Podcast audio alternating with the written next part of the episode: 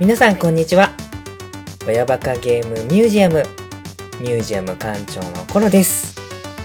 今日はですね、えー、まあ親バカゲー始まって割と初期の頃にですね、ゲームハード会というのでゲームキューブについてお話ししたことがあったかと思うんですけれども、今回はまあ家庭用ゲームハード会第2回ということで、今日はですね、携帯ゲーム機にちょっと注目したいと思います。で、今日のテーマなんですけれども、あえて今、ゲームボーイアドバンスについての話ということでですね、まあ携帯ゲームいろいろありますけれども、その中でも個人的に好きな時代のハードということで、今日はゲームボーイアドバンスシリーズについて掘り下げていきたいなと思っております。で、僕一人で話すのもいいんですけれども、ここはね、ちょっと携帯ゲームが好きなある方がうちのアルバイトでいたことをちょっと思い出しましたので、今日もまたタイムカードを切っていただいておりますので、早速読みたいと思います。アルバイトのヒゲトトさん、どうも、こんばんは。こんばん PS4 は。は携帯ハード。どうも、ヒゲトでございます。こんばんは。どうもです。よろしくお願いしますはい。あの、PS4、はい。携帯ハードだと言ってます言ってましたね。ええまあ、あの、リモートプレートでですね、はいはいビータ等でこう、はいはいはい離れた場所でもできる。なるほど。そういう意味でですね、まあ、現代でもこ う、そういうことですね。そうです。僕はてっきり、あの、プレイステーション4をカバンに入れて持ち歩いてるのかと。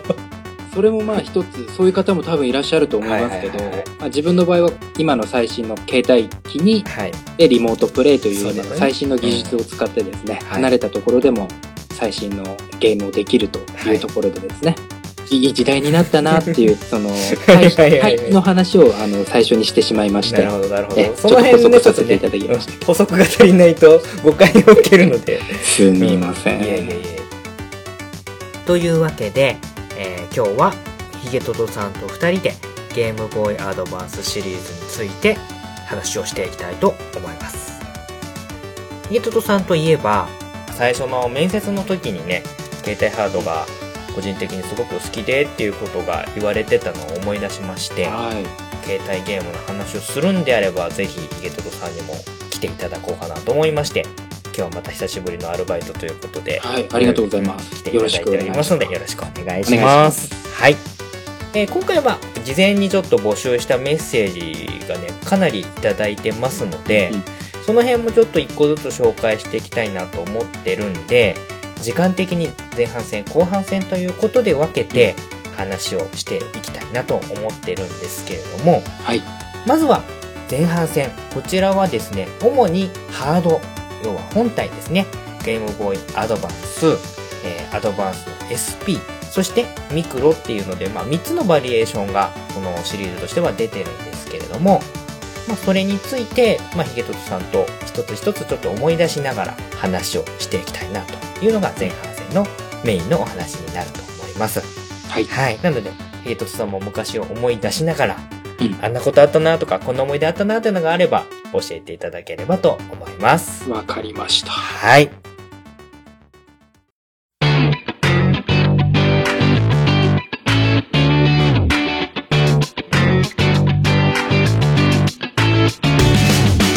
親バカゲームミュージアム。ではじゃあ、早速、ゲームボーイアドバンスについて話をしていきたいと思うんですけれども、はい。じゃあまあ、まず簡単に僕が紹介と言いますか、まあ、皆さんご存知なんでね、今更話しすることでもないかもしれないんですけども、まずは、ゲームボーイアドバンスからですね、ちょっとお話をしていきます。まあ、ゲームボーイアドバンスの前に、ゲームボーイカラーというものが出ていて、で、ゲームボーイアドバンスにまあ繋がっていくっていうことになってるんですけれども、ゲームボーイアドバンス、皆さん、ネットとかでまあ画像検索かけていただければ、ちょっとまあ横長のおなじみのカードの形が出てくると思うんですけれども、うんうん。あの、ゲームボーイシリーズは基本ちょっと縦長の本体だったんですけれども、そうですね。うんあの、アドバンスに関してはちょっと横長で、どっちかっていうとこう、コントローラーの持ちやすさに近いようなうん。感じの横長のワイドの携帯しやすい形だったかなっていうのが、あの、一つ覚えてるんですけれども、で、まあ、フルカラー。一つ前のゲームボーイカラーは、ちょっとね、色数が限られてはいたんですけれども、えーこちらに関しては、かなり色も、まあ、スーパーファミコンのドット絵ぐらいの感じはもう十分表現できる感じうんのうん。当時の携帯ゲームとしてはかなり綺麗なグラフィックが表現できていて、で、まあ、一つポイントとしては、この過去のソフトも遊べるっていうのは、アドバンスの中ではかなり大事な要素だったような気でがしますす。ね。うんうんうんうん。で、あとは、ゲームボーイの頃からも通信ケーブルつないでやったりもできたんですけれども、アドバンスだと、まあ4人までつなげば遊べるようになってたりとかですね。うん。あとは、ゲームによっては1本のソフトを友達が誰か持ってると、まとめて4人、他の人がソフト持ってなくてもできたりってするような。そういったマルチプイ。レイがより強化されたようなハードだったかなといった印象がありますね。うんうん。そのあたりがまあちょっとアドバンスの思い出せる感じの特徴だったような気がするんですけれども、ええええ。うん。ちなみに、ヒゲトトさんは、このアドバンスは持ってました？もちろん持ってましたね。まあ持っています。今も大切にしてますけども。今もはいうんこのぐらいからだと思うんですけども、はハードのカラーバリエーションがかなりいっぱい出てて、うん、ありましたようね。ん。あの、ヒゲトトさん、一番最初にアドバンス買われた時に買った色って覚えてます？うんとですね、まあ実際にアドバンスを買ったのって割に最近だったりしたんです。前のブレスオブファイヤーの話をさせてもらった時も、割と最近買ってっていうようなことを言われてましたんで、もともとゲームボーイカラーまではやってたんですけど、はい。このアドバンスの部分はちょっと飛んでましうんて、うんうん。ずっと知ってはいたんですけどね、はい買った時に、ミッドナイトブルーですかね。はいはいはいはい。の色だったと思いますけど、すごいいろいろカラーバリエーションがあるので、そうですね。ううんうんん。うん。ミッドナイトブルーを購入ししましたね。はい。僕はね、あのミルキーブルーですね。ちょっとあの、透け感のある、ー若干スケルトンっぽい感じの、うんうんうん。あのね、えっ、と、ミルキーブルーとミルキーピンクっていうのが確か出ててなる、ほど。あの、ちょっと透けた感じの淡い水色のやつ持ってましたね。結構流行りましたよね。はいはいはいはいスケルトンタイプが そうですね。えーありまし。た。うんうんそうですね。あとはまあ、オレンジとかブラックとかもありましたし、ゴールドとかシルバーとかもね、結構ああったんですりましたよね。う。うんん結構このどの色を選ぶかっていうのが、この頃からの携帯ゲーム機能、買う決め手になったりもしてたんで、そうですね。うんまあ個性の一つにもこうなりますよね。そうですよね。ううんん。まあちょっと僕もゲーム屋さんでバイトしてたりとかしたので、あの、商品扱う身としては、い。ええ結構大変な、ああのーハード。ドではあるんですよね。色がいっぱいあるってことは、それだけちょっとね、商品の管理用のデータを分けて作んなきゃいけなかったりしたので、なるほどうん。お店泣かせの商品ではあったんですけれどえも、まあね、あの、持ってる人とすればやっぱり自分だけの一台っていうのが、うん。そう、そういうことですよね。すごく出てくる。そういった意味ではね、このカラーバリエーションっていうのはいいところだったんじゃないかなと思うんですけれども。コロさん、アルバイトされてた時に、はいはいはい。そのカラーバリエーションで人気だった色とかっていうのってありました？そうですね。でアドバンスの時だと、やっぱりこのミルキー系ぱですよね。ミルキーブルー、ミルキーピンクっていうのは、女性とかも、あの、買いやすいっていうんで、んちょうど僕がバイトしてたとこら辺が大阪の場所的にはええ。日本橋っていう電気街があって。で、その端っこがちょうど難波っていうところに繋がって、で、難波から心斎橋っていうところに流れていくと、割とそっちはもうおしゃれな感じうん。の、都会な感じのお店になっていくんですけええれども、ちょうどそのマニアックな電気街と一般的な人がいっぱいいるような境目のえところにお店があったんで、一般の女の人とか、そんなにハードなゲーマーじゃない、ライトゲーマーみたいな人も寄ったりするような場所だったんで、うん。なんで割とこうミルキー系のやつとか、ピンクとかですね。あとは、まあ、ホワイトとかっていうのは割と人気があったような気がします。うーん。なるほど。うんうんうんこれが多分子供がいっぱい来るようなところだと、ままたちょっとバイオレットみたいな、ちょっと濃いブルーだとか、オレンジだとかっていうのが。もっと明るい色をね。そうですね。そういうのがあったんかもしれないんですけれども。うんうんうんなるほど。はいはいはい。面白いですね。ゲトトさんちなみにこのアドバンスで、なんか覚えていることとか、好きだった部分とかってあります？クラスメート持ってましたよ、たくさん。やっぱり自分は割にあのゲームボーイカラーで止まってたので、はい。ちょっとそのあたり乗り遅れた感はありましたね。うん。どうしてもポケモンとか、はい。まあ、時代だったので、そうですよねまあそっちにこう流れていく傾向はあったんですけど、うんうんうんでも周りの友達だったりは結構持ってましたよ。そうすごい羨ましかったです。うん。持ってる人多かった気がします。うん。多かったですね。うん。多分アドバンスで増えて、で、この後も SP でかなり一般的な人も触れるようになったっていうのはちょっとゲーム屋さんでバイトしてての印象なんですけれども。うんうんうんただ、今までのこう縦持ちから横持ち、今のこう、うん携帯機の原型ができてきたような形もありますけど、うんまあ実際にその前にも出てるハードもはい。ありまありすよね。ますね。いろいろあります。えーあの、バンダイさんから確か出てたりとか。はい。あの、ワンダースワンダとかね。えーそうです。そっちは持ってたんですよ。ファイナルファンタジーとか好き。はいはいはいはい。やっぱりワンダースワンでやりたいっていう。そうですよね。うん。やってましたけど、まあ最近ワンダースワンも、ちょっと話あれですけど、コロさん、テレビで見ませんでした？テレビで？はい。仮面ライダーエグゼイドの第1話でですね、はいはいはいはいはいはいちょっとはいはいはい。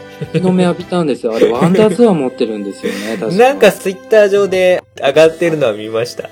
その、前回話した時にエグゼイドをちょっと面白いなって話してたんですけど、まさか、ね、ワンダースワン出てくると思わなかった。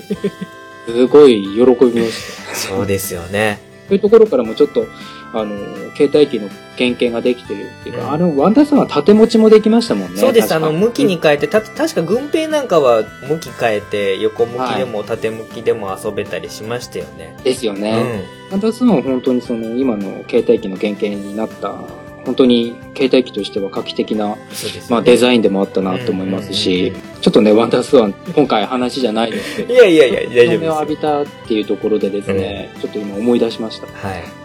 なん昔のハードの形って、今のハードは今のハードでいいんですけども、なんかこう、今見て、見返してみると、良さがやっぱりそれぞれにあるなっていうのは、まあ、ワンダースワンもしかり、まあ、ゲームボーイなんかも特にゲームボーイカラーとかゲームボーイポケットとか、未だに形としてはすごい可愛いなと思ったりしますから、そうですね、小野さん、そう思います。ん本当に、うん、いいデザインしてますよう。ん。おもちゃっぽい感じとか本当に、はいいいですね。うん、欲しくなっちゃう。欲しくなっちゃいますよね。うんうん。わかります。ちょっと今また昔に戻ったりしてるはいとこもあったりして、うんもういいですね。あのデザイン。うん。だからちょっとね、リサイクルショップみたいなところとかでも、そういったゲームコーナーで昔のハードとかが置いてあったりとかして、うん。そういうの見るとちょっとね欲しくなっちゃってね。欲しくなりますよね。もうただでさえちょっと現行のゲームも手つかずになってるのがいっぱいある中で、うん。ああ、ちょっとね、本当ですよってね、あるんですよね。はい。ただ、アドバンスで確かいろんなカラーバリエーションあった中でも、はい。そのファミコンカラーとか、そうですね。ああいうのってなかったですよね、うんアドバンス。結構種類は出てましたけど、うん確かファミコンカラー等はなかったなっていうそうですね。あとは、あれですね、ソフトの同梱版みたいので限定カラーとかっていうのも、割と、あのーメジャーなところだと出てきたりとかしてましたけれども。ですね。うん。ああいうのをね、売り方としてはちょっとずるい気もするんですけども。でももう今でよくあるそうですよね。形ですよね。うん同梱版っていう形で。ね。持ってても欲しくなるあのそうな心理っていうのは何なんですかね、こやっぱりちょっと限定のね。まあ過去に私もなんねありますよ。PSP とか、さすがにちょっと PS3 とかっていうのは手届かなかったですけど、携帯機はやっぱり手出しやすくて、そうですよね。PSP 何台持ってたんだろうっていう思い出もありますよ。じゃあちょっとまあ、形の話も出たので、はい。よりちょっとそのアドバンスシリーズの中でも、形がガラッと変わったっていうことで、ちょっと SP の話にも行きたいんですけれども、はい。ゲームボーイアドバンス SP ということで、ゲームボーイアドバンスが2001年の3月に発売してるんですけれども、SP が2003年の2月なんで、うん意外とね、サイクル的には早いなっていう印象はあったんですけれども早いですね。うん。この SP っていうのが、正方形に近い形だったと思うんですけれども、え今まで横長だったのが、この、要はパカパカの折りたたみ式の、えですね。うん。で、折りたたむと本当にコンパクトな感じで持ち運びできて、でなおかつ折り曲げられるってことは画面がそんなに傷つかなくて済むっていうようなことで、うんうん。この形と、あとはフロントライトが搭載されて、そうですよ。暗いところでもゲームができるようになったっていうこのね、ゲーマーの視力を落とす罠と言いますか、なんとええ言いますか。うん。あえて暗くしてちょっとフロントライトつけてみたりとかっていうのうんをした記憶あるんですけれども、この辺が特徴で、あとは、アドバンスは乾電池が確か使えたんですけれども、ここで充電式に完全に切り替わったと思うんですよ、うんですね。うんそうでしたアダプターつけて、充電させて、みたいな感じで。こうんの、この辺がもうね、どっちかっていうと本当に携帯向けにシフトしてってるようなうん。感じで、ゲーム屋さんやってる時にちょうどこの SP が出て、出た時はもうかなり売れていきましたね。ああ、そうですか。はい、今もちょっと覚えてますけど、彼氏彼女でフラッと寄ってきて、本当に一般の若い方が彼女さんに買ってあげるとか、そういった、あんまり今までのゲーム機になかったようなプレゼントに買ってってあげたりとかっていうのをちょっと目の当たりにしたような感じだったんで、かなり僕のイメージとしては、ライトユーザー向けにも成功したハードの、まあ、バリエーションだったんじゃないかなとは思うんですけども、これもやっぱりカラーバリエーションがいくつかあって、そうですうん。ね。プラチナのシルバーにアズライトブルー、えオニキスブラックにパールブルー、パールピンク、あとファミコンカラー。ですね。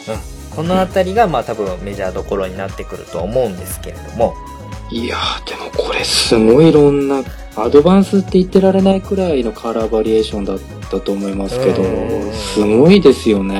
うんそういうところも、こう、いろんな人が自分好みの、こう、携帯機としてっていう、そういう任天堂さんの考えもあったんでしょうかね。そうですね。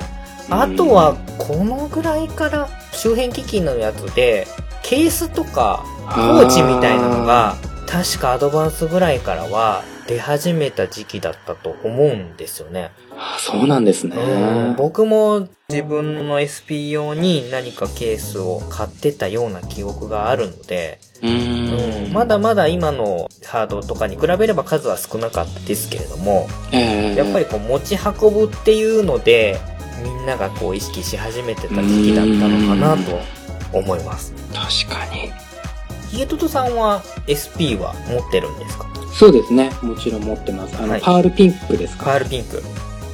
SP は、アドバンスよりもちょっと前にもう買ってまして、結構年季入ってますけど、うん大事に取ってますね。うん未だに現行機としては 思えてますけど。なるほやっど。ぱファミコンから欲しかったですけどね。ね当時、あやっぱり手届かなかったですね。逆に今ちょっとあんまりファミコンカラーも探してもちょっと見当たらないので。ああ、そうなんですよね。ううんん。ね、ちょっと黄ばんだりしてるファミコンカラーとかはあるんですけど、うん状態のいいファミコンカラーを探すとなると、ネットとか使ってとかになってくるのかなとは思うんですけれども。そうですね。ちなみに僕はパールブルーをあ買って、自分の働いてるお店で仕入れてきたやつを1個キープして、これ買いますからっつんで 置いといてもらって、えーいい買ねった記憶があるんですけれども、やっぱりこの DS にもつながるこのデザイン。はい。確か SP ってなんか賞とかもらってませんでしたっけ？どうなんでしょうね。グッドデザイン賞とか、もらってるそうな雰囲気ではありますけども。なんかもらどうでしたってましたよね。ちょっとそこ曖昧ですけど、うんなそれくらい結構奇抜なデザインではありましたよね。あの折りたたみ。うん、完全になんか、ゲーマー目線からいくと、うんやっぱりアドバンスの方が手にしっくりはするんだと思うんですよね。うん。あの、ですねゲーム遊ぶっていうことに特化していくとそっちに行くんですけども、はい。ASP はもうね、なんか外観が全て物語ってるみたいな感じなので、うんうん。普段ゲームしない人なんかも手取りやすいっていう感じはしますね。ね。うん。でもフロントライトってこれも大きかったですよ。まあ、はい。オンオフの切り替えもできるので、うんまあ結構外での稼働時間にも影響はしてきましたけど、はい本当にこう使い分けができるっていうのも良かったですしね。うんうんこれあと当時から折りたたみで、コロさんが言った通り、液晶に傷がつかないっていうところがすごく重要度高くて、そうですね。私結構やっぱり携帯機好きで、自分の好きなゲームをどこでも持っていける、いつも自分のそばに置いておけるっていうのが携帯機の一番の魅力だと思うんですけど、やっぱりその分こう傷ついたりとかっていうのがあったりするんですよね。しますします。はい。それがすごくやっぱり自分嫌で、携帯機の周りを拭くクリーナーとはい液晶を拭くクリーナーを2つ用意したりとか、で、常に液晶の上にクリーナーを置いてはい保護しておくとうんか、うんうん新しい携帯ハードを買うときは液晶フィルターを必ず買うとか、後で買うとかじゃなくてもうその場で届いたときに、お風呂場でほこり入れないようにお風呂場でやりますよね。。綺麗に貼るとか。はいはいは携帯い。機のそういうところってあると思うんですけど、私はそういうところがありまして、だからこの SP だったり、DS の折りたたみっていうのはすごく安心感もありましたね。そうですね。う。うんん。本当にね、あの、僕のゲーム屋さんで買い取りする時の印象っていうのが、はい。やっぱりアドバンスって子供が使うのも前提なんで、もう、扱い荒いんですよね、買い取る時に。汚い、言い方悪いですけど、汚いあわかります。傷だらけになってるのを買い取ったりする印象が強いんですけど、SP は割と外側の外装の部分は傷ついたりすること多いんですけど、画面は割と綺麗な商品が多かったなっていうのは、うん、買い取り側の目線ですけれども、なるほどあっ。て、どっちかというとこの大人向けと言いますか、の感じが SP で、まあ子供も遊んでも全然大丈夫っていうちょっとおもちゃっぽい感じがアドバンスなのかなっていうような感じではちょっと自分の中でイメージしてますよね。うん、そうですうんね。そう思います。う結構あの、SP の折りたたみなので、表面のところにシール貼ったりとか、んうんうんデコレーションしたりとか、いましたいました。よ。ううんん。だからすごく自分好みにポケモンのシール貼ったりとか、みんなしてましたよ。うんあとこれ、ストラップつけられる穴とかなんかあった記憶があるんですよね。ありました。で、僕なんかそれに、マザーのワン、ツーの特典のストラップをつけてた記憶があるんですよね。ですね、これさ。ちょうどこの時期はやっぱ携帯電話にもね、ストラップつけたりとかっていうのが流行ってた時期だから、自分が持ってるゲーム機にもストラップつける穴があったなっていうのはちょっと思ってますね。うん。ありましたね。はい、じゃあ、まあ、この流れで、さらにちょっと大人向けのバージョンっていうことで、これはね、ちょっともう、すでにその後の DS が出た後に確か展開してたっていう結構特殊なあのバージョンなんですけれども、人気の高いハードで、ゲームボーイミクロですね。なんですけれども、これはまあちょっと僕実際に持ったことはないんですけれども、ヒゲトトさんが持たれてるっていうことなんで、はい。この辺ちょっとミクロの魅力といいますか特徴っていうのをヒゲトトさんに説明していただきたいなと思うんですけれども、はい。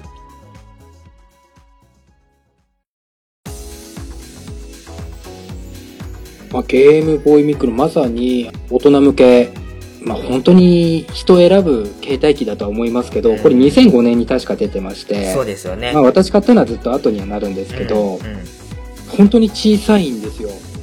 これ実際にどれぐらい手に収まるぐらいって言えばいいんですかね。あのー例えば小学生とかの,、はいあのストラップでつけててもわからないくらいの小ささで、多分あのアドバンスのカセットよりもうちょっと大きいかなくらいですよ、うん本当に。手のひらに乗るくらいのサイズなので、はいかなり小さいですよ。そうですね。今ちょっとサイトでサイズを見ると横が101ミリってことは横が10セン10チ。センチ。うんで、縦が50ミリだから5センチ。うん、相当小さいですよ小さいでねす。もうポケットにスッて入って、スッて出てきちゃうような感じですもんね。ええ。だからカートリッジそのスロットにこうカセット入れると、はい。本当にカセットと同じくらいなので、はい。かなり小さいっていうのもあるんですけど、うんうんうんあと、やっぱりボタンとか操作性に関しては、はい。アクションゲームとはいかっていうのにはちょっと難はあるかなっていうところはあるかなとは思いますね。まあ実際自分やってるのはほどほとんど RPG だったのうんうんで、うん特に違和感はなかったですけど、はい。カラーバリエーションっていうところもそこまで多くはないですけども、はいシルバー、ブラックもあったと、あとブルー、あとパープルっていうのもあったんですね。そうですね。ありました、ありました。ねうん。あと、えー私も持ってるファミフコン。ァミコンバージョンね。えーこれは、憧れですよね。う んあとは、ファイナルファンタジーも確か、アドバンスのやつで、はいミクロで出てましたね。ポケモンとかも出てたと思いますねあと他にも出てるかもしれませんけども、大体それが印象にありますね。はい素材的にはもうメタリックの素材ですよね。あのちょっと光沢のある感じが、なんとも言えず、ワンランク上みたいな、はい大人の余裕すら感じさせるような。ですね。ねあと、3DS とかでもあったと思うんですけど、はいはいはい。私ファミコンからだったので、はい特にそういうのはなかったですけど、あの、はいフェイスプレートっていうのがあって、ああ、それをありましたありましした。あ、着せ替えできるやつですそう、ね。着せ替えができたんですよ、確か。はい。で着せ替えプレートっていうので、周りから注目を浴びたと思うんですね。うんそれは自分買ってなかったですけど、はいすごく覚えてます。いろんなこう雑誌とか見た時に、プレートが変えれるよっていうところで、うんすごい覚えてます。割にこう、手軽に買って自分好みに変えれるようなところもあったと思うのですで、ねうんそう考えると、やはりこう、任天堂さんの一人一つの携帯、ハードっていうところでうん自分好みにそうですね。楽しんでねっていうその気持ちが伝わってくるところでもありますうね。んあとバックライトっていうのもありましたね。これうんが、SP がフロントライトで、フロントライトっていうのは画面の横からライトを照らして明るくする。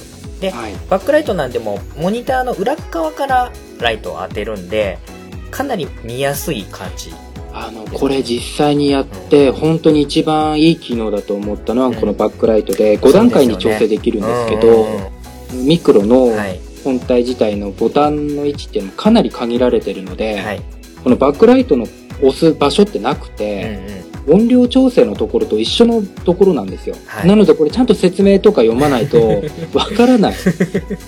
自分も気づくのにちょっと遅れたりしましたけど、はいこのバックライト機能が知ってから本当に面白くなりましたね。本当に綺麗になりますし、ですよねこれはすごい機能でしたうんそよう、。これがね、もううんうんうん今でこそ当たり前の技術ですけど、うん当時は SP でまあフロントライトで、まあ、ミクロでバックライトになってるんですけども今ね昔のハードを買う時にこのね SP のフロントライトっていうのがすごく惜しくてやっぱりバックライトの方がいいなっていうのが絶対的にあるわけですよ。ありますね。うん、このね実は海外仕様版で SP でバックライトのやつが実はあるらしいんですけど、へえ、そうなんですか？なかなかここは日本なんで、そうそう入手できるわけもなくっていうことで、ううんん。だから、このバックライトっていうのは、やっぱりアドバンスゲームやる中ではかなりポイント高い、高いです。要素だと思います。実際に画面もかなり小さいのうで、ん。そう考えると、こう大きい画面でやりたいっていう人向きではないですね。ただ、画面が小さいからこそ、バックライト等で画質の光の調整することによって、こう見やすさとか、画面は小さいけどどうやって楽しませるかとか、見やすくするかとかっていうところにすごく力が入っていたなっていうところはありますね。うん。あとはもう何よりも、おしゃれだっつう感じですよねおしゃれ、うん、おしゃれですね。うん。またちょっと今までの任天堂のハードとはまた別のコンセプトで、その後がどうかとかっていうのはもう完全に無視して、もう唯一無二の一個の形っていうので出してきたなっていうような印象はあるんで、そうですね。うん、未だに結構高値で取引されているっていうのはやっぱりそこの部分だと思うんですよね。持ってて単純に様になると言いますか、アイテムとして価値がもうそれだけであるみたいなところがね、この形といい、メタリックな感じといい、あるとは思うんで。ですうね。んあのー、ただ、外ではい。やるにしても、うんやっぱりあの何かケースが欲しくて、あの、すんごい探しました。このミクロに合う自分好みのそのケースっていうんですか。これはちょっとセンスも問われますし、なかなかこのサイズってないですよね。ないんですよ。うんで、ミクロも入れれて、ジャストサイズがいいので、うんだけど、ミクロの液晶をこう吹く、あの、あ のね、はいはいはいはい。そういうオプションですか？自分のオプションを入れはいはいて、うん。なおかつミクロも入れてってなると、すごく見つからなくて、確かにそそれに苦労しました。うんミクロ小さいですし、まあ、傷もつきやすいし、目立ちますしね。ねそこは気張りましたけど、まあ、奥さんが持ってたいいポーチがちょうど おそこに収まってますけど、うんうんうんうんなんですかね、コロさん言う、その本当に後先考えてないはい。ハードなんで、相当尖ってますよね、この相当尖って存在としては。はい。だからもう触るだけでニヤニヤするうし、んもうこんな小さい中で、アドバンスしかできないんですよね、よタイトル。うんそのアドバンスのゲームをできるっていう、もう携帯機の極みだなって思うんです。これ以上小さいハード機は多分出ないだろうなって 思います。本当に。うん、そういう意味でも本当にミクロっていうのうんうんは、尖った斬新なハードでしたけど、大人の心をぐっとこう掴む携帯ハードじゃないかなって思いますね。なんかの雑誌の特集みたいなんで、はい。ミクロを持ってる人のカバンの手荷物みたいなのを、それだけの写真を撮ってる特集の面白い雑誌があって、その中にミクロも混じってるわけなんですけど、うんもうね、絵になるんですよね、ミクロが。ね。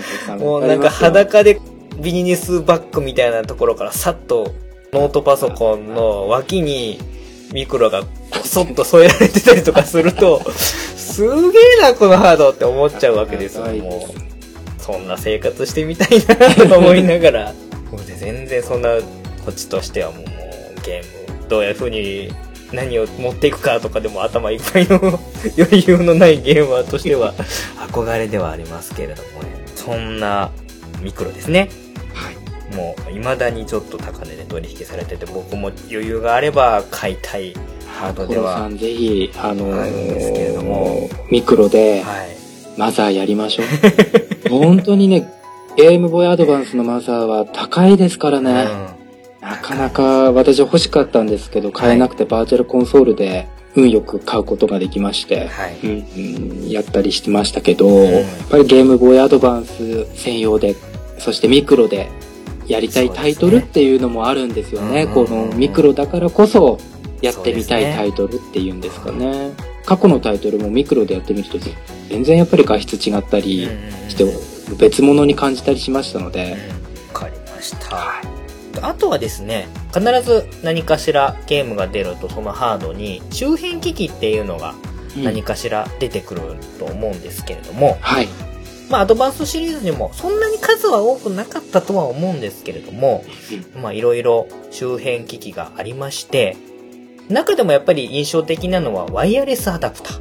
そうですね。それまではケーブルをつないで有線で通信しかできなかったのが、えーワイヤレス、まあ、要は線がない状態で、うんもう今ではもう当たり前の技術ですけれども、そのアダプターを装着することで線繋がなくても交換できたり対戦できたりっていうので出たのがそのワイヤレスアダプター。これはかなり当時としては画期的でした。ううんん、これすごかったですよね。線繋がってないのになんで交換できるんだろうみたそいうな。ですよ。今までね、通信ケーブルでごちゃごちゃしてましたけど、これはすごかったです。覚えてます。うんこういったまあ周辺機器とかですね。あとは、カードイプラスリーダーみたいなカードを読み込むやつがあったりとかですね。はい。あとは、ちょっと僕が薄ぼんやりと覚えてるんですけども、はい。ヒゲトトさんわかりますかね？あの、アドバンスの画面をちょっと拡大鏡みたいなやつで、ええ。でかく見せるようなレンズみたいなのをうんつけるのがあったんですよ。なんかライトがついてて。うんなんとなくです。ま あ、ほぼわからないすごいなんかなんとなくなんかそう言われるとあったような気もうん。しなくもないですね。完全にメーカー公式じゃないやつなんですけれども、確かの公式じゃない。そう、ライトボーイなんアドバンスとかって名前だったと思うんですけれど面も、白いです。あ、そっかそっか。そう、あ公式じゃないところのそうそうそうそうライセンスじゃないやつあ面白いですね。うん、確かそういうのがなんかええ覚えてるんですよ。拡大鏡みたいな。すごいな、これ。虫眼鏡で引き伸ばすのかよ、みたいな感じのやつがあったんですけど。それコロさん実際に見たことあるんですか？ありますすあります。ええあの、お店に売られてきた 周辺機器で買い取った記憶があるんですけど、あとはその SP 用に、まあ、要はプレステのコントローラーみたいにグリップをつけるみたいな、もう明らかにこう、デザイン殺しにかかってきてるようすなごいですね。わからない。やつとかが確かあったんですよ。これも多分正規ライセンスのやつじゃないと思うんですけれども。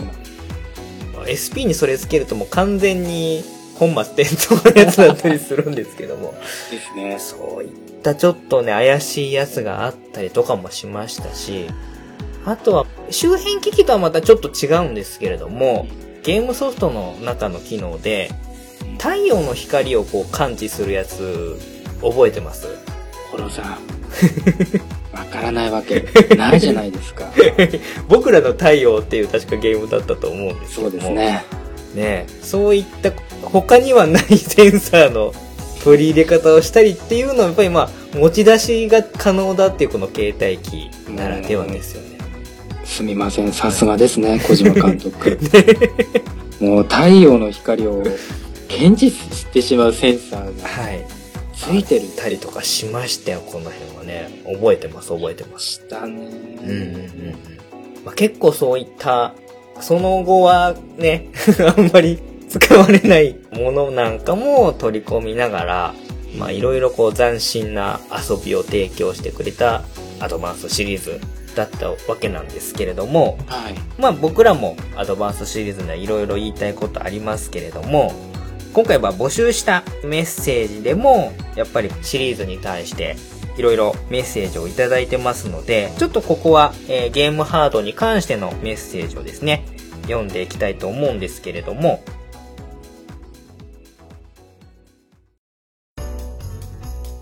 たくさんの方にいそうなんですよ、あのーただいたんですね。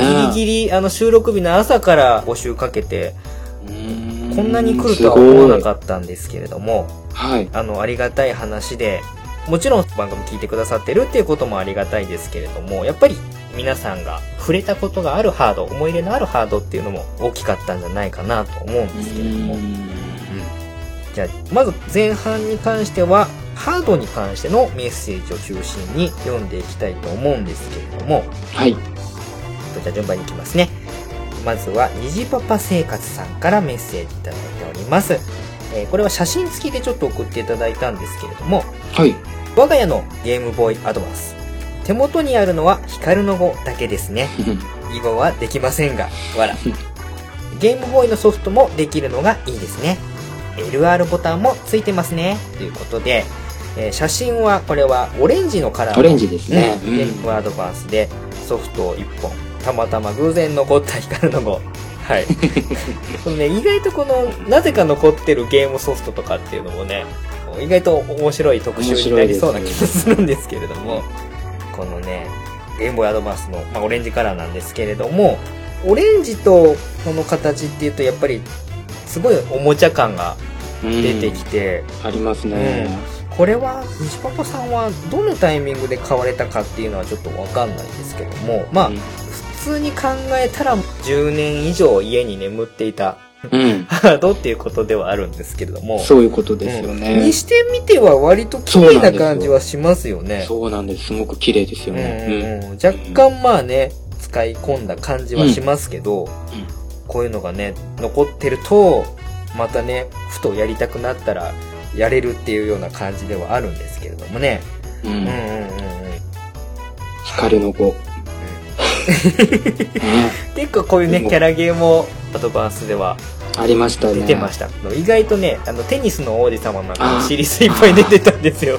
なるほど。あったような気がしま意す。外とねこの辺 多分コナミのね系列のやつで結構出てました。うんはい覚えてますね。で、えっ、と、まあ、それのメッセージにつなげてなんですけれども、はい体調の悪い隊長さんからもメッセージをいただいております。はいえー、にじパパさんのこのオレンジのカラーの写真に対して、うちは買ったソフトは全部残してます。そして本体は白を買いました。今は娘が時々遊んでる模様ということでいただいております。ね。ね。ニジパパさんは光の5しか残ってなかったんですけれども、体調の悪い隊長さんはソフトを全部残して、すごい。でうん。ね、未だに買ってたやつを娘さんが 遊んでらっしゃるということで、これはね、いいですね。マニアック子育てにも投稿していただけるぐらいの感じですけれども、いい流れですね。ね娘さんが何を遊んでるかがすごいこうなると気になってはくるんですけれども、テニスのおじさまとかやってるのかそこ行きますかいやいや、まあでも、体調の悪い隊長さんが買ったゲームってことなんで、渋い感じのゲームなんじゃないかなとちょっと思ってはいるんですけれども、ちょっとその辺また、娘さんは何をお気に入りで遊んでるのかなっていうのを、またメッセージいただければいいなと思います。気になりますね。うん気になりますねうん。はい。えー続きまして、ダーさんさんから、ダーさんさんから？ダーさんから、ダーさんから、えーいただいております。先輩がゲームボーイアドバンス SP をクレーンゲームで取って、それまで使っていたアドバンスをもらいまして、そのままうちの兄に巻き上げられ、ゲームキューブの入力するデバイスになったそうです。アドバンスで遊んだ覚えがないかっこ笑いということで。はいはいはいはい。これね、ありました。あの、ゲーセンの景品になってました。確かに SP のあの四角い箱。あ、そ覚えうですか。そうそうそう。それで取って、で、まあお風呂をもらったんだけど、そのお風呂もお兄さんに巻き上げられてっていうことで、このね、なんとも言えない思い出と言いますか。多いですね。結構でもこのクレーンゲームで撮った人とかも意外といそうな気がするんですよね。その大阪の繁華街の並びにあるようなゲーセンとかであった記憶があるんで、この SP のクレーンゲームみたいなのを見た記憶があるんで、ね。意外と撮った人も多かったんじゃないんかな。あとはなんかプレゼント企画でこの辺結構出てたような気がしたんで、あうんそういったこう、もらった系のハード、もらった系のハードって結構扱い悪いんですかね？軽くなっちゃうんですかね？うん。そうですね。うんやっぱり自分で買ったハードの方が思い入れありますよね。そうですね。うん。そんな感じで、ダーさんのこの、結局やれなかったアドバンス。今、今もどこかに密かに眠ってたりするのかちょっとわかんないんですけどもね。はいうん、確かにこのアドバンス自体をゲームキューブにつないで、うんまあそのなんかいろいろゲームの入力デバイスっていうことでなってたのは周辺機器のケーブルみたいなのもあった記憶はあります。そうなんですね。この辺は割と据え置き機と連携させるっていうのが任天堂さんの、うん。うん、一つのやり方で、あのゲームボーイアドバンスのソフトもあのゲームボーイプレイヤーで遊んだりもできたので、はいはい。このそう辺はねですよね。うんうん、思い出深いうん。機能だったなっていうのはちょっと印象にありますね。はい。はい、じゃあ続きまして、ヘイポーさんからメッセージいただいております。はい。そもそもゲームボーイアドバンスのことをなんて呼んでた？俺はゲボアドって呼んでたけど、てんてんてんということで、この呼び方問題。ヒゲトトさんは、ちなみになんて呼んでました？アドバンスですね。アドバンスですよねア。ドバンスですよね。このゲボアドってかなり 珍しい言い方だと思うんですけれども、まあ、アドバンスですよね。アドバンス、ああ、まあ、ゲボアゲボド、ワードって言い方がすごいな。かなり希少な感じしますけど、ねゲーム、言ってもゲームワードが限界かな。ゲボって結構きついですよね。ゲボきついですよね。ゲボはちょっと、なんでしょうね、しっくりこないと言いますか。いや、でも、どうなんだろう。ハイポーさんのところは、ゲボワードだったのかな。この辺ちょっと統計取りたい気はしますよね。白いですね。うん。おそらくアドバンスが一番定番だったような気はするんですけど、そうだと思いますよね。ちょっとこれ、あの、前半戦聞いて、ゲームボーイアドバンスのことをなんて呼んでたかっていうのと、あと、ゲボワードって呼んでた人、ちょっと教えてもらいたいですね。あれにいたりして、意外と派閥大きかったりするのかな これちょっとね、あ面白いですね。の、呼び方問題はな、うんあの、意外といろいろあると思うんで、うんちょっと聞いてみたいですね。そうですね。えー続きまして、ピチカートミルクさん。ゲームに関してお金を使うことにかけてはかなり定評のあるピチカートミルクさんなんですけども。存じております。はい。はい。有名ですよね。夢ですね。ここでもね、ちょっとびっくりしましたけれども、携帯ゲームの功績は、空張りですかね。学生の頃は、新色が出るたびに乗り換え、大人になってからは集めるという悪い癖ができました。当時なんで同じものを買うの？と突っ込まれましたが、カバンとかと一緒で、その日の洋服の色に合わせて、機種の色を変えるのと言って論破しました。キリということで、もうさすがですね、ピチカートさん。ですね、ピチカートさん。これはね、できないですよ。そうそう。すごい、もう、すごいですね。まあ、ね、ピチカートさんといえば、物も捨てれないっていうのでも結構、他のね。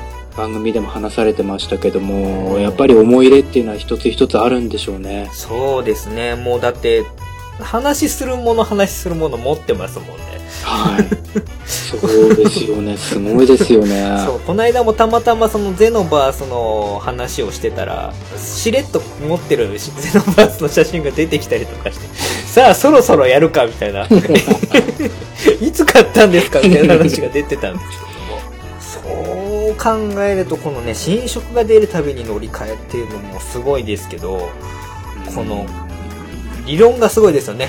カバンとかと一緒でその日の洋服の色に合わせて機種の色を変えるのっていうのは究極のすごいゲーム愛に満ちた行動だとは思いますけどピチカートさんかっこいいですよ。かかっこいいですよねだってっこいいです積ね。みゲーは家族が増えるようなもんだよって言い切ってましたから名言じゃないですすごいですよねこれちょっとね真似はできないですけど痺れますねか。この感じしびれますね。そして論破できる感じがそう。すごいですそこもすごい。すごいですよこれもううちでそんなことしたらもう本当に怒られますからねいやすごいとしか言いようがないさすがですちょっとピチカートさんはい。どんどん逸話が 出てきますねすごいですね、ピチカートさんすごいなあさも。すがだなさすがですね。はいじゃあ続いていきましょう、はい。えー続きましてゆずきちさんからメッセージいただいておりますはい。初代ゲームボーイ、アドバンス SP、ミクロ、カッコ、マザー3エディション、持ってました。モニターと液晶ガラスの間にホコリが入って、もどかしくなるのは、初代ゲームボーイ七不思議の一つです。うという。ことで、マザーも、マザー衣装があの、ったんですね。はい、多分これソフト同梱版なのかなちょっと僕も記憶ないんですけれども、多分アドバンスのかなりもう後期にマザー3出てたので、まあ同梱版出ててもおかしくない時期だとは思いますよ。うん。マザー3は2006年ぐらいだったと思うので、ああ、そうでしたか。結構後期ですね。そうですよ。うん、そういうことであれば多分ミクロでマザー3を。やられたということなんだと思いますね。いい買い物ですね。うんやっぱりね、ミクロとマザーシリーズってなんかちょっと合いますね。合います。ね、ミクロとテニスの王子様とかはちょっと合わないですけれども。合わないですね。ね。うんやっぱマザーは、なんか、しっくりきますよね。うん。しっくりきますうんうんね。うんうんこのモニターと液晶ガラスの間にホコリが入ってるっていうのを、ねゲーム屋さん話でまたちょっと申し訳ないんですけれども、はい。買い取りするときってやっぱそういうのをチェックするじゃないですか。うんで、まあ、ドットかけがどうとか、汚れがどうとかもありますけど、うんこのホコリが入ってるのとかも、やっぱり気にする人は気にするので、ううんん。そういうの見つけると、液晶、間、ホコリ、混入みたいなこと書いて、要は査定に結構影響するというそうですことなんですあの。表示してうん売るみたいなことをやってましたけど、うんうんやっうん。ぱりあるある話ではあると思います。このホコリそうですねとかね。うんそうか、ゲームボーイアドバンス SP ミクロとやられてという感じなんですね。結構このやっぱり皆さんのハード遍歴といいますか、買い替えてった歴史みたいなのを辿るのも結構個人差出て面白いかもしれないですね。面白いですね。どのタイミングで買い替えたとか、うん。これ結構ゲームハード個人誌みたいなのでちょっと聞いてみたい。いや、面白いと思いますよね。うん。で、続きまして、久外さんからメッセージいただいております。はい。ゲームボーイアドバンス SP が発売されたのは、ちょうど僕たちが小学生の頃、学校で一番流行ったのは、ポケモンルビーサファイアでした。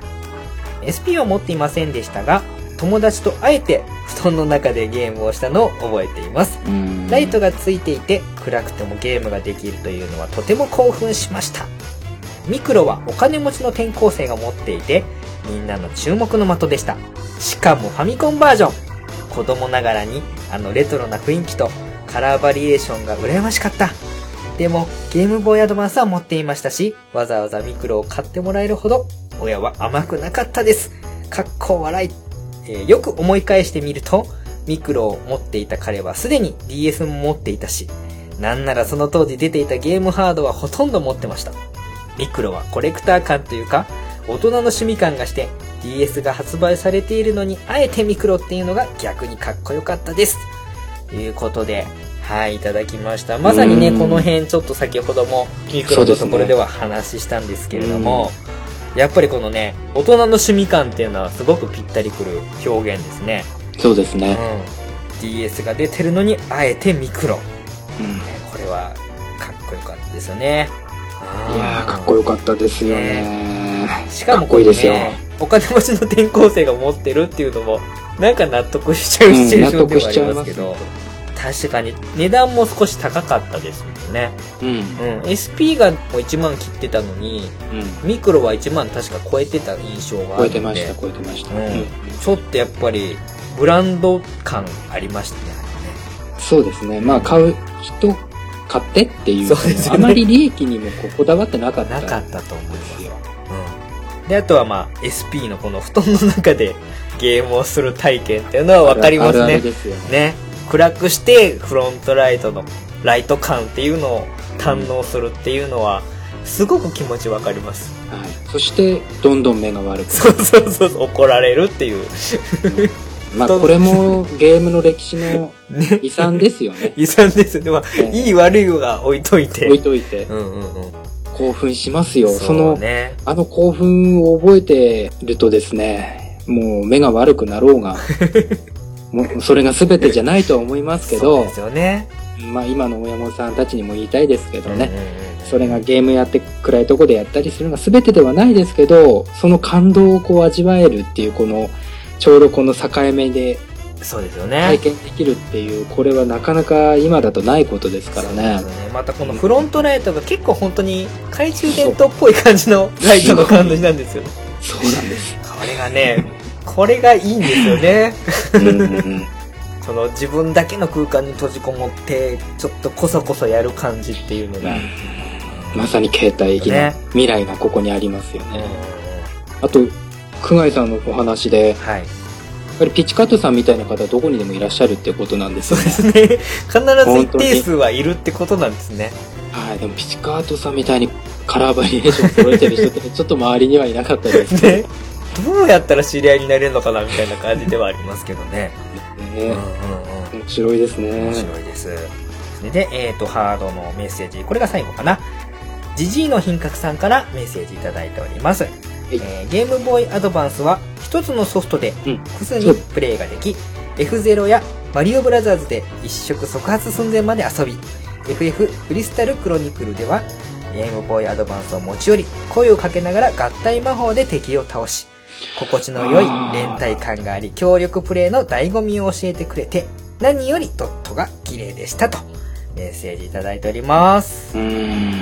このやっぱりね、今のゲームの、まあ、えー 3DS とかのところにも通じてくるところですけれども、持ち寄ってみんなで声かけながら遊ぶっていうのは、なんとも言えない体験ではあると思いますね。そうですね。うん確か、あの、FF のクリスタルクロニクルは、なんかタイミングを合わせて魔法を合体させるみたいなシステムだったと思うので、コロさんやられました？えっ、とね、僕もちゃんとやったわけじゃないんですけれども、何かで触ったんですよね。体験版だったか何だったのか、えやってた記憶はあるんですけど、当時まあゲーム屋さんで働いてたから、いくらでもゲームには触り放題だったので、その印象、記憶があるんかもしれないんですけど、なんとなく記憶はあるんですよね。あ、こういうこともできたんですね。うん FF ファイナルファンタジーでこのクリスタルクロニクル、これゲームキューブで出てたやつそうですよね。うんうんうんうんうん。いやー、これだけは触ってないんですよね。触ってないうん